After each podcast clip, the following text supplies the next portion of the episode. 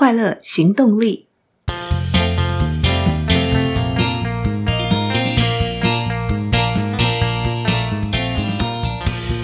Hello，欢迎收听《快乐行动力》，这是一个学习快乐、行动快乐的 Podcast。我是向日葵。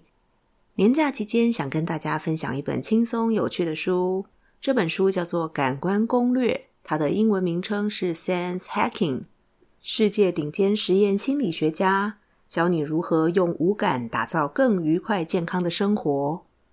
它的作者是 Charles Spence，查尔斯·史宾斯，由陈锦慧翻译，商周出版。相信大家对诺贝尔奖都耳熟能详，但是可能很少听到搞笑诺贝尔奖。今天的作者是搞笑诺贝尔奖的得主。什么是搞笑诺贝尔奖呢？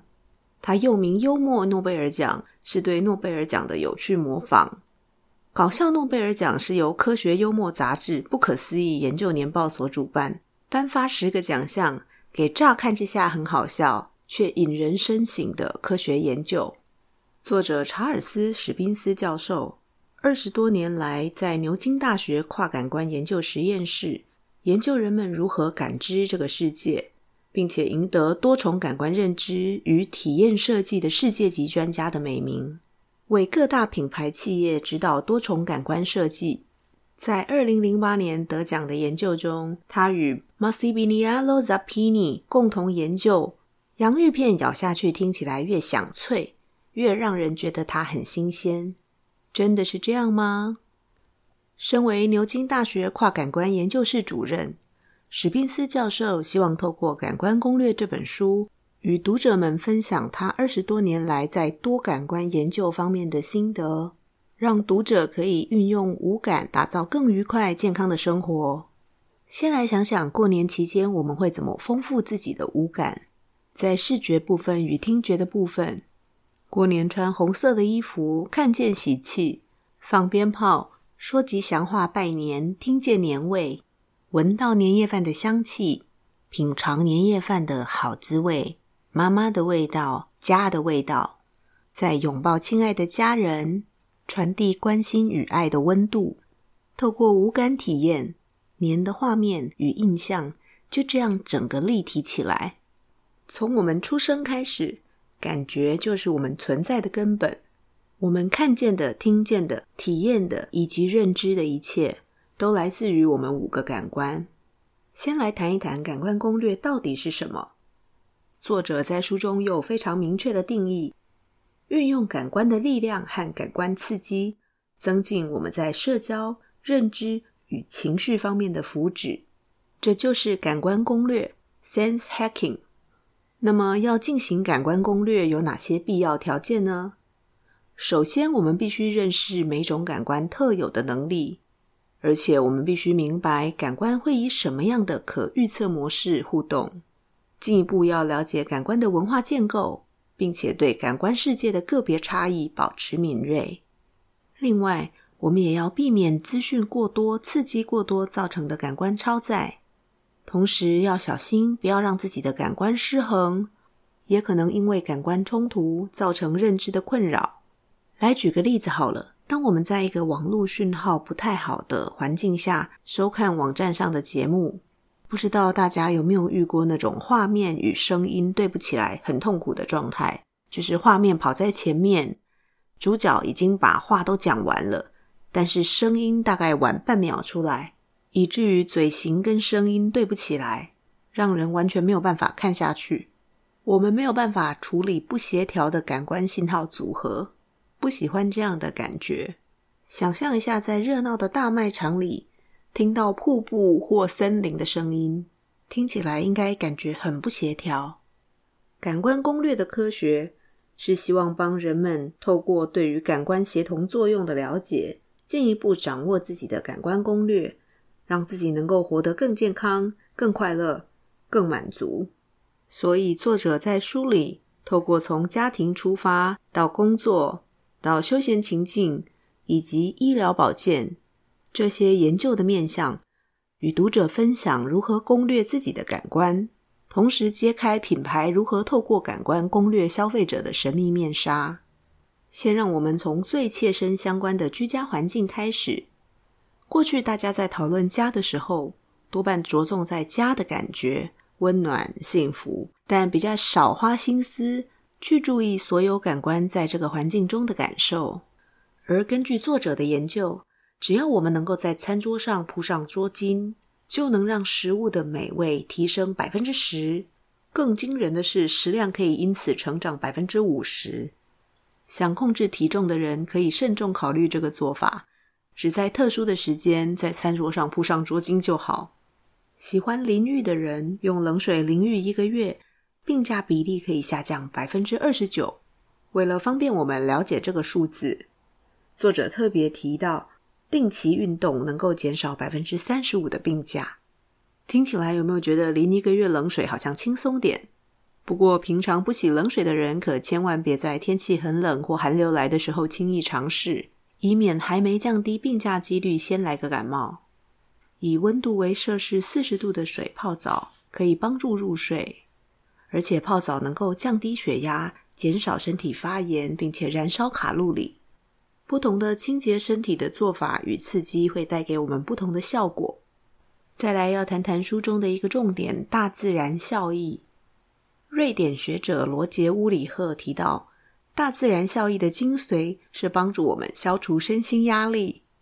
所以，当我们进一步结构与大自然的接触，我们的视觉所看到的景色、耳朵所听到的声音、嗅觉闻到的气味、尝到了什么滋味，以及摸起来的触感。五感对于大自然接触所得到的反馈，能够帮助我们消除身心的压力。然而，感官接触到的感受对我们的影响有先后顺序吗？我们看到的、听到的、闻到的、吃到的与摸到的，哪一个对我们的影响会较大？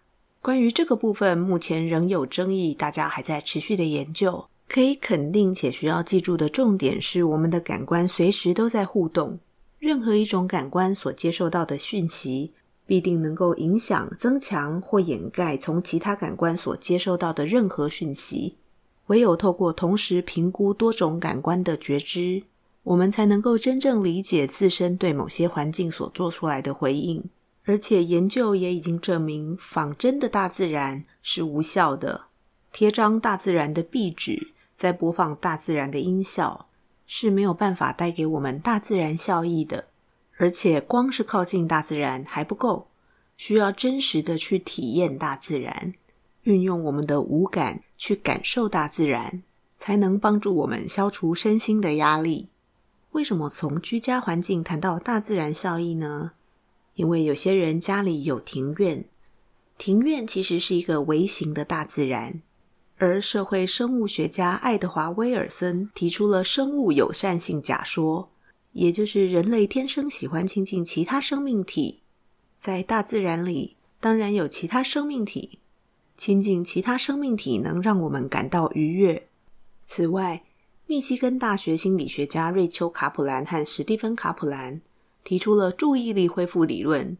指的是大自然能以一种由下而上刺激驱动的方式吸引我们的关注，消除直接注意力的疲劳。所以，想要消除身心的压力，感受到愉悦，并且重新找回注意力，就去体验大自然吧。年假还有几天，赶快安排一下。再来，我们从庭院进入到卧室。首先，作者要强调，研究显示睡眠至关重要。致死率最高的十五种疾病里面，七种与睡眠不足相关。以北美和英国来看，有三分之一到三分之二的人处于经常性睡眠不足的状态。失眠已经是第二大心理病症，盛行率百分之三十三，而且有百分之九的患者说自己每天都睡不好。研究也证明，平均睡眠不到六小时的人，比平均睡眠七到八小时的人死亡率高出百分之十三。在 Podcast 第十三集《幸福脑》，作者九环陈博有特别提到，睡眠是创造幸福最重要的一项活动，因为养分会在睡眠中送进大脑。平常睡不饱的朋友，趁着年假好好睡觉补眠，就会觉得很幸福哦。回到卧室的感官攻略。作者的研究显示，人工光源会干扰昼夜的节律与荷尔蒙的平衡，噪音会导致肥胖与死亡率的上升。夜间的噪音对于心血管的危害更加严重。如果能够在床头柜摆盆栽，会有助于睡眠。美国太空总署研究，芦荟净化空气的效率是最高的，可以摆个芦荟。至于薰衣草能够帮助睡眠的效果，作者认为应该在研究证明主成分芳樟醇的药理作用与心理功效。因为过去的研究有一个问题，也就是研究人员很少指明研究的到底是五百种薰衣草当中的哪一种。谈完了家庭，我们再谈工作。首先从通勤出发，作者揭秘了车厂在卖车的考量。新车的味道会影响消费者决定要不要买这台车，所以新车味是经过车厂精心设计的。车是高单价的消费品。车钥匙的手感会被添加没有功能的重量，拿起来感觉重重的，就觉得车子比较好。这也是销售考量的设计。而且，家用车在设定成跑车模式的时候，引擎的声音跟车子的性能本身是没有关联的。同样是销售考量，包含关门的声音会让车主认为这个车子的品质好或不好，关门声扎不扎实。车厂的设计都在多感官攻略车主，从新车的味道、嗅觉、关门声、听觉、钥匙的手感、触觉以及引擎声、听觉，品牌早已经运用多感官攻略在向消费者行销商品。接下来，我们把场景拉进工作场所，先来谈谈 SBS 病态办公室症候群 （Sick Building Syndrome）。指的是在室内环境不良的建筑物当中居住出现的一般性皮肤与黏膜症状，包括倦怠、头痛、鼻子和喉咙不适、眼睛不舒服。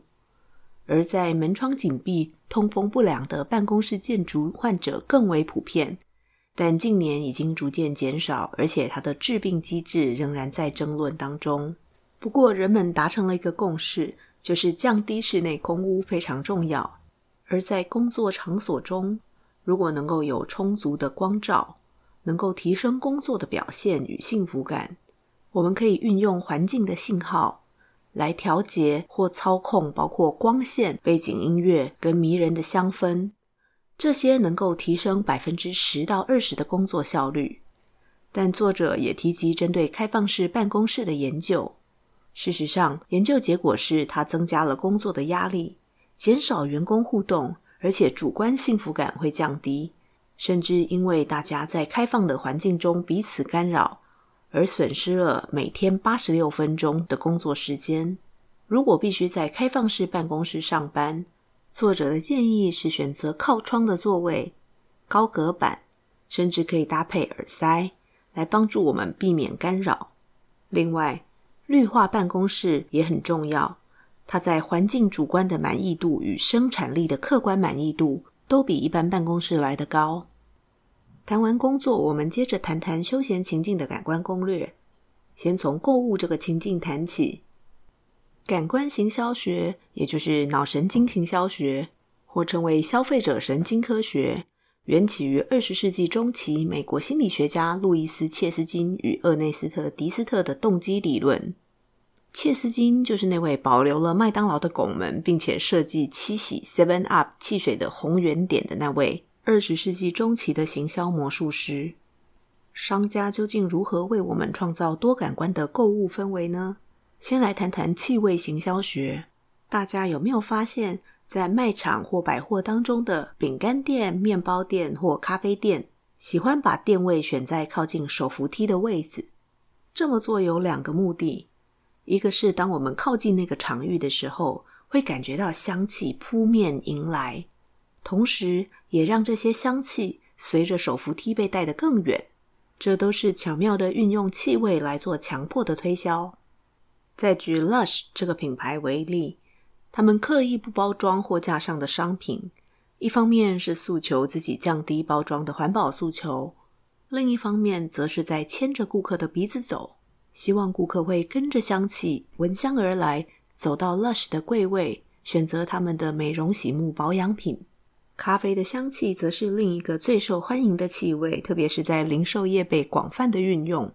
比方，星巴克在美国与 Barnes Noble 书店和 Uniqlo 服饰的异业结盟，而且根据一份产业报告，如果趁着驾驶人加油的时候对他们喷一些合成的现磨咖啡香，加油站的咖啡销量可以成长三倍以上。除了香气，我们的行为也很容易被音乐带动。在餐厅里，如果播放慢板的音乐，客人会吃喝的比较多，客单价也会比较高；而播放快板的音乐，则翻桌率会比较高。快板指的是一百三十五 BPM per minute，慢板则是小于七十五 BPM per minute。而在购物场域中，根据作者的研究，比起快节奏音乐，慢节奏音乐能够让购物者多花三十八 percent 到五十 percent 的费用。关于卖场音乐操控的研究，作者在书中也举出了一份一九九七年由亚德里安·诺斯等人发表的报告。他们的研究在一间英国的超市进行，超市卖四款法国与德国的葡萄酒，各自的价格跟口味条件是相当的。接下来两星期，超市扩音器每天轮流播放法国手风琴音乐和德国铜管乐。他们发现，当超市播放法国手风琴的时候，买葡萄酒的消费者有百分之八十三都买法国酒；而播放德国小酒馆音乐时，百分之六十五的人都买德国酒。更值得注意的是，只有百分之十四的消费者知道音乐对他们的影响。研究结果告诉我们，卖场音乐只要小小的改变，就会大幅影响我们购物选择，但我们却很可能毫不知情。再来谈到触觉的影响，在实体零售场域中，设计让消费者容易摸到商品的货架，能够方便体验商品，就可以提升销售量。而调整商品展示的角度也很重要，把商品故意放成需要消费者透过手去调整角度才看得清楚。就是苹果专卖店选用的策略，而作者告诉我们，一条开价毛巾被买回家以前，平均被六个人摸过，所以请记得一定要洗后再使用。更恐怖的是，他们针对英国的八家麦当劳点餐萤幕做了检验，验出了几种不同来源的人类便便，而且都不是来自于正在点餐的客人。虽然我们在台湾不在英国，但是使用点餐荧幕自助点餐以后，千万记得先洗手再用餐。同理，只要使用过任何的触控荧幕，不管是买票还是缴费，吃东西以前一定要洗手，以免接触污染。接下来聊聊运动与健身，在大自然运动的益处大过于室内运动。快节奏的音乐也可以提升运动的表现。足球比赛，观众呐喊声的分贝会影响裁判是不是发黄牌。网球场上的吼叫声也会干扰对手听见球拍击球的声音。薄荷精油贴片也会让跑步的人在闻到薄荷精油的味道时，比对照组跑得快二点二五 percent。球衣颜色也会影响选手的心理。红色球衣在主场容易表现得特别好，因为看见红色可能引发回避的动机。隐约的感官信号可能影响职业比赛的结果。关于红色球衣的研究，是以英格兰足球联盟从一九四六年的球季到现在比赛的结果为样本，做的系统性长期分析。作者也特别对需要心理策略的人提出了衣着的建议。也就是衣着认知，指的是我们穿的衣物会影响我们的思维，也会影响别人如何与我们应对。在谈到约会这个情境，首先先谈谈魅力。从视觉来看，脸孔的对称、笑容以及创造力，都会让人觉得有魅力。消除身体气味的香氛消费经济。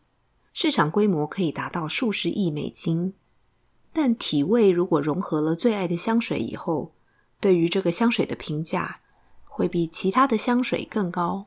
即使这个香水本身受欢迎的程度，在单独分开评价的时候没有差别。再谈谈医疗保健的感官攻略。以色列裔美国学者亚安东诺夫斯基在一九七九年提出了健康本源学，指的是在治疗病人的时候，首先应该要重视支持人体健康与幸福的因素，而不是只处理导致疾病的因素。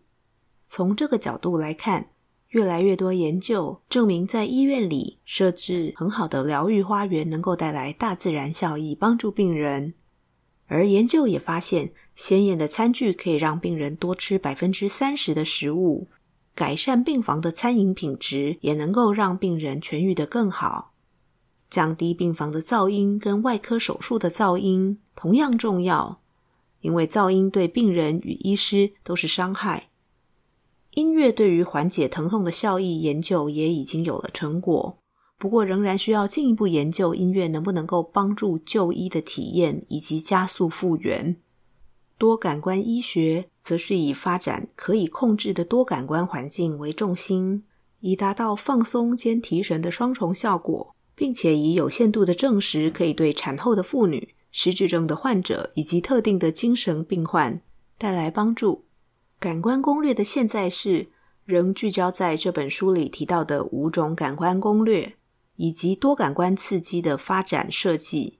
放眼未来，许多人已经在研究新的感官攻略方式，比方对于地震的感觉，或是对于北方的感受，甚至像马斯克在研究的神经纤网，把思绪在大脑和电脑之间上传与下载。虽然这些研究会不会真正市场化落地有待观察，但人们秉着透过感官认识世界的好奇心，将对未来的感知创造更多的可能性。希望透过今天的分享，你也可以找到运用五感让自己更健康快乐的线索。喜欢节目，欢迎到 Apple Podcast 留下五星好评与评论。任何建议或反馈都欢迎到快乐行动力粉专或 IG 留言。追求快乐，立刻行动。祝你快乐，我们下次见喽，拜拜。